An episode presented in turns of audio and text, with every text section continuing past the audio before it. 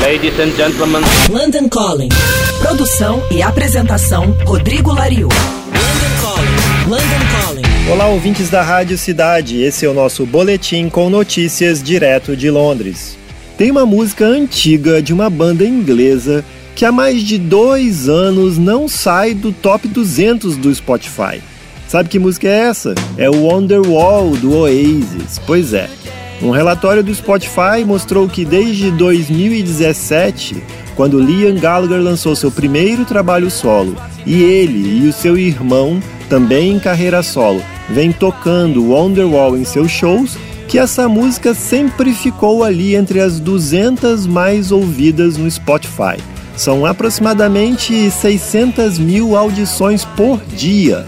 Isso significa aproximadamente 2.500 dólares por dia para os irmãos Gallagher, quase um milhão de dólares por ano só de Wonderwall e só no Spotify.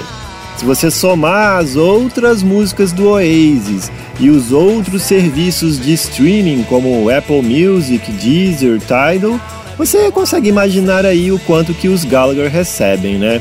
Entretanto, esse mesmo relatório do Spotify mostrou que músicas de catálogo ou músicas antigas, como Wonderwall, vêm perdendo espaço entre as mais ouvidas. Músicas lançadas há mais de três anos começam a ser esquecidas e o top 200 atual do Spotify, a grande maioria são de músicas lançadas em 2017, 18 e 19.